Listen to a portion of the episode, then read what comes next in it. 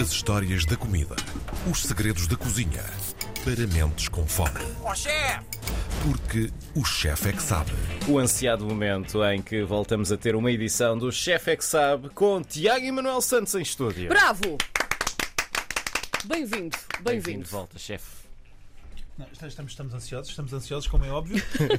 O entusiasmo na voz Ele super calmo, estamos Sim. muito ansiosos. Até porque hoje trazemos, trazemos um convidado especial. É verdade. É, não estás sozinho. Deixamos as Verdade. honras Hoje da trazemos apresentação o, para ti. o Bruno Xavier. Eh, e quem é que é o Bravo Bruno também. Xavier? Bravo.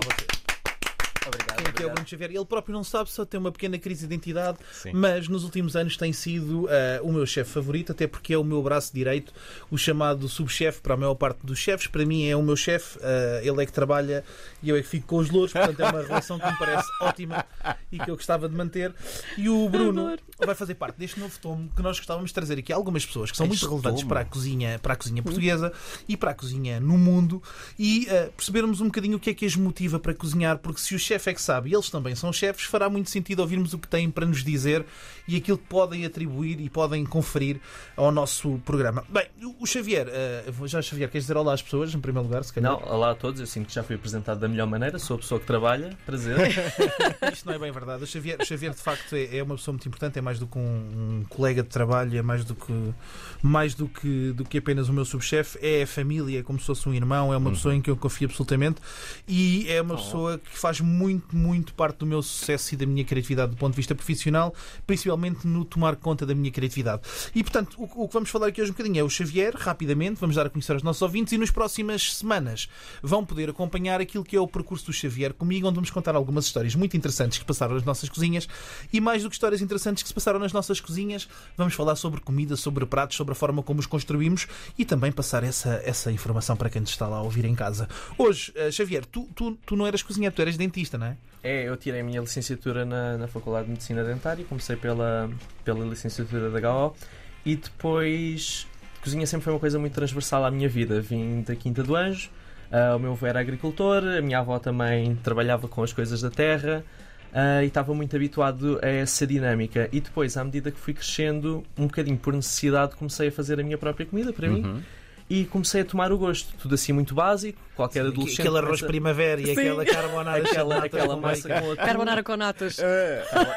tal e qual, a carbonara com natas, e à medida que o tempo foi passando, comecei a tomar mais o gosto e tinha muita piada com a minha mãe de dizer: Ah, eu agora estou na faculdade em Lisboa, mas espera pela minha crise de meia-idade que não vai ser um Porsche, vai ser mudar para a cozinha. Lindo.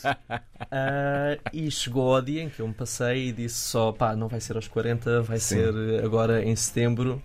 E, e foi. E entrei, segui e, e continuei. E gostas muito. E gosto bastante. Começou tudo por ser muito aquela coisa que acho que muita gente que começou na área da, da, da cozinha se relaciona, que foi o gostar de juntar amigos, juntar família, juntar, eh, dar, dar de comer àquelas pessoas e ver aquelas carinhas de felicidade. Hum. Ah, e começou nessa adolescência de começar a querer procurar as coisas e por falar na carbonara com natas. Depois o pessoal vinha comer à minha casa porque na minha casa comia-se carbonara com ovo. O Pronto. escândalo na altura. Pronto. Para uma criança de 13 anos. E portanto, só para dizer aos nossos ouvintes que se o Xavier conseguiu, qualquer pessoa consegue. Portanto, ainda vão a tempo. Podem ter uma vida de sucesso na cozinha, ah, porque de facto é possível. É possível.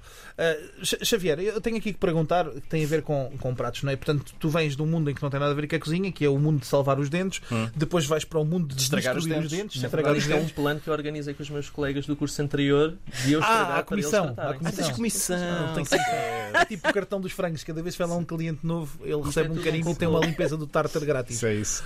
Mas, mas a minha questão não é essa. É, é como é que é a perspectiva de quem salta do mundo de fora da cozinha e entra no mundo da cozinha e tem contacto com uma versão não tão romantizada da construção de alguns pratos como nós fazemos, que é, por vezes, não fazemos os pratos por- porque são só amor ou paixão ou o que quer que seja, mas muitas vezes construímos comida porque é aquela que é fazível do ponto de vista comercial e que nos permite agilizar o serviço. Claro. E portanto, este clash, este, este, este, este combate e este embate entre estas duas realidades acaba por ser também muitas vezes interessante na construção daquilo que são as identidades dos pratos. Aliás, só por isso é que a carbonara começou a ser feita com natas e não com ovo, porque nos restaurantes provou-se extremamente difícil fazer a carbonara com ovo sem que o ovo coagulasse totalmente antes de chegar à mesa e parecesse ovo mexido. E então a malta pensou: hum, o que é que tem a textura de ovo cremoso? Ah, nata cremosa. E começou-se a juntar, como se fazia nos ovos mexidos franceses, e se faz muito frequentemente, um pouco de nata. E então começou-se a juntar nata no ovo. Até que houve uma altura que já não tinha ovo, só tinha nata. É como o bolo de arroz, não é? Que, que- que quase não Já leva tem farinha arroz, de é? arroz na Pronto. maioria das pastelarias. Ah, isto não era para dizer, Ou desculpa. pastel de nata, que nem sequer leva nata. Pois é verdade.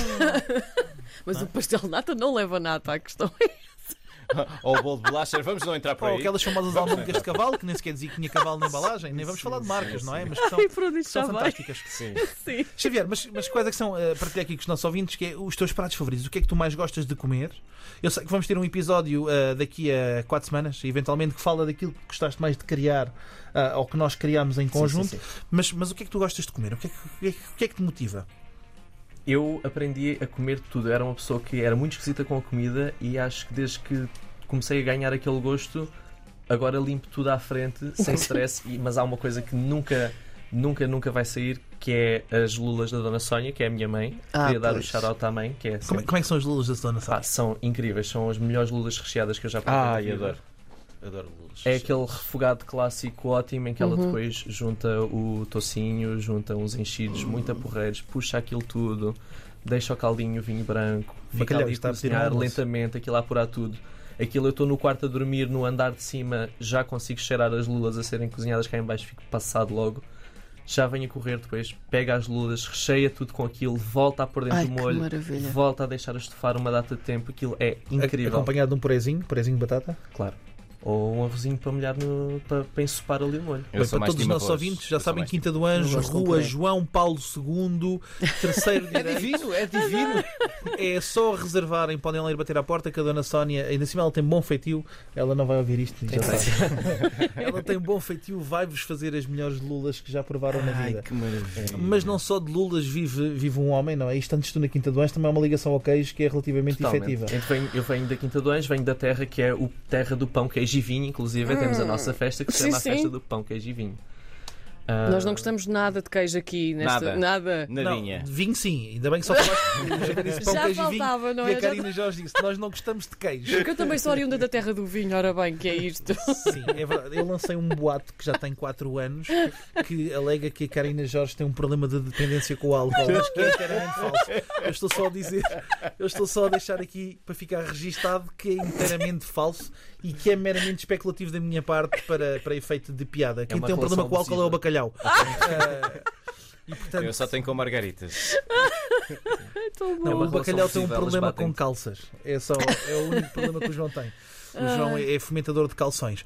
Mas eh, de calções também se comem muito bem alguns pratos da Quinta do Anjo tradicionais. Olha, há um que eu gosto particularmente, que descobri há pouco tempo e que é um restaurante que faz, e permitam também aproveitarmos este espaço para divulgar quem está a fazer projetos interessantes, que é um restaurante muito pequenino eh, chamado a Casa das Codornizes, que fica em Palmela e que recupera algumas receitas antigas de codorniz, mas essencialmente uma que eu gosto muito, que tem origem na zona da Quinta do Anjo, que é o chamado coelho guisado à moda da camponesa de Palmela, que é engraçado naquela região, quase tudo vem da Quinta do Anjo, mas é tudo Palmela, não é? É tudo engraçado. na nomenclatura.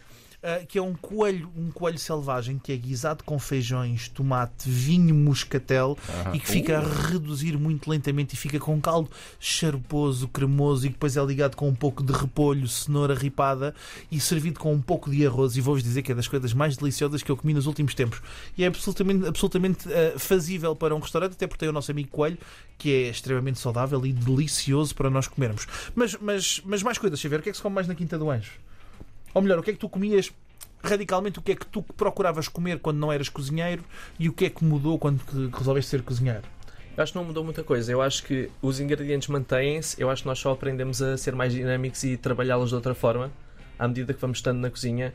Ah, por exemplo, uma coisa que eu gostava muito de comer quando era pequeno, que a minha avó fazia muito bem, eram as iscas. Adorava Uhum. comer iscas e depois foi só uma questão de ir afinando, porque era aquela coisa muito básica de pôr um bocado de sal, um alho, um bocado de vinho, mas agora fazer uma marinada melhor, uma, uma coisa com mais sabor, cozinhar de forma diferente. Eu acho que a nossa identidade mantém-se muito à volta dos ingredientes que nós conhecemos e que sabemos trabalhar acima de tudo.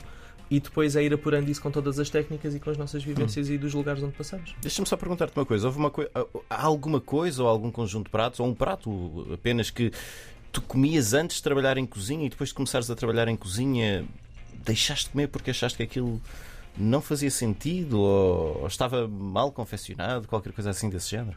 Eu acho que não, e eu acho que não porque há sempre um ajuste de, expect- de- de expectativas. Por exemplo, eu acho que há uma coisa que nós temos que fazer que é perceber, eh, até quando nós comemos fora de casa, onde é que nós estamos a ir. Por exemplo, eu não me identifico muito com as pessoas que vão a uma tasca, que é uma coisa que eu adoro fazer, e que depois queixam-se porque não é um prato que parece que foram a um restaurante Michelin. Mas não é Certo. esse o objetivo Certo. da tasca.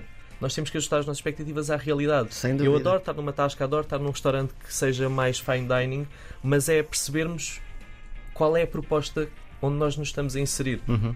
E eu acho que isso é que é a parte importante. Portanto, eu nunca deixei de comer nada, eu simplesmente ajustei as minhas expectativas à realidade da proposta em que eu, em que eu me estava a inserir. Sim, isso acontece-nos muitas vezes quando os clientes chegam ao restaurante e dizem eu queria um tartar, mas por favor, bem passado. Não, ou, por Não exemplo, sabem do que estou a falar, não é? Aconteceu num restaurante, nós tínhamos uma salada de atum com atum fresco e a senhora foi reclamar, ela por Yeah, acaso era exato. estrangeira, portanto não quero pisar agora nos portugueses, e ela veio reclamar diretamente connosco que nós não lhe tínhamos avisado que o atum era fresco porque ela queria atum enlatado. Ela queria atum enlatado? Sim, sim, ela ficou indignada porque nós servíamos, juntamente com a salada, uma posta de atum fresco, corado, um atum dos Açores, maravilhoso. Sabes, daquele Quem me cremoso. dera. Por amor de dera. E a senhora estava muito indignada, mandou para trás a dizer não me avisaram que era, não era atum em conserva. Eu não gosto de atum que não seja em conserva. E está tudo bem. Sim, está tudo bem, não gosta, oposto não senhora. Eu o atum em conserva não suporto. Epá, eu acho que há bom Não atum em suporto. conserva, João. Há muito bom atum em conserva. conserva. Atenção. Eu tenho mente aberta o suficiente para tentar provar esse atum em conserva que vocês dizem que é bom. Há Mas muito bom, de fica numa é- lasca absolutamente maravilhosa. Há, há mesmo bom. Agora, um atum fresco é um atum fresco, Claro. não é? claro. Caramba, não é como se elas estivessem em casa a fazer uma, uma salada de atum. Salada russa. Sim. Essa é a parte que nós sofremos mais, é quando temos clientes que nos pedem coisas completamente estrambólicas e A mirabolásticas. pessoa até pode perguntar agora, pedir a salada de atum na esperança que seja atum enlatado. Não, não, eu acho que melhor- melhor do que essas são aqueles clientes, como nos aconteceu, que tens um cliente que senta-se, eh, reserva para o teu restaurante, manda 30 e-mails a reservar, fala sobre a hora, sobre o tempo e de repente senta-se à cadeira e diz assim: "Ah, só para avisar que eu sou alérgico ao inox. Eu não posso comer nada que tenha estado em contacto com inox. Sim. Ora bem, quando isto acontece, confesso que fica um bocadinho mais complicado de gerir de parte das pessoas que estão na Sim. cozinha e se calhar é o grande desafio que tem muito mais a ver com a alteração dos produtos, Sim. mas sim com a consciencialização das pessoas. Que eu nesse dia tive que ir a correr ao chinês comprar facas de plástico para conseguir fazer um prato para a senhora comer, não é? Ah, e que foi muito difícil. Eu penso como é que ela fará com as maçanetas das portas ah, ou com os corrimões do metro. Puxa, puxa a manga para a frente Não, e e está tudo bem. Ou aquela pessoa que aparece e disse uma vez que ah, eu não como carne, sou vegetariana, sou... mas também não como mariscos, não como nada de peixe, quase vegan, sou alérgica a mil e uma coisas, não como grão ou feijão, não sei o quê, e no fim diz o que é que me recomenda. E na minha cabeça Que eu, eu entrei. É muito, mas é muito difícil. Não, mas aí acontece. Eu recomendo-lhe um táxi para casa, eu aí ter avisado É antes. difícil. É, e recomendamos, recomendamos táxis.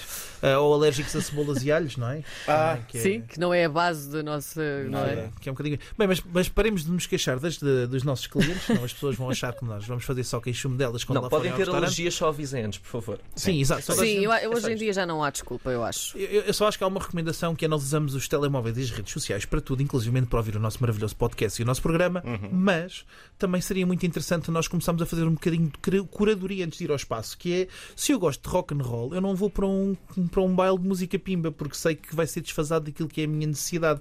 E como hoje em dia os restaurantes têm todos os menus plasmados na internet, se calhar seria interessante nós pesquisarmos antes de irmos a um determinado local e perceber se ele se adapta às nossas necessidades alimentares. Sim. Nomeadamente, se eu só como pedras da calçada, se calhar devia de ir para um jardim público em vez de ir a um restaurante, não é? Porque quando aparecem pessoas que são vegan, mas não comem alho, não comem cebola, são intolerantes ao glúten, à lactose ah, e aos fungos que andam no ar, fica um bocadinho difícil de nós satisfazermos a vossa necessidade. E portanto, a minha primeira recomendação é: ah, vão comer aos nossos restaurantes, como é óbvio, mas avisem ah, atempadamente se é possível suprir as vossas necessidades alimentares especiais, porque senão podem morrer na nossa mesa, não é? Que, que às vezes acontece Não isso. dá porque- jeito. porque as alergias são complicadas. Não é que eu não consiga depois fazer uma boa cabidela ou um desmanche ali no instante, mas epá, o ideal seria seria, seria não irmos para esses, para esses extremos.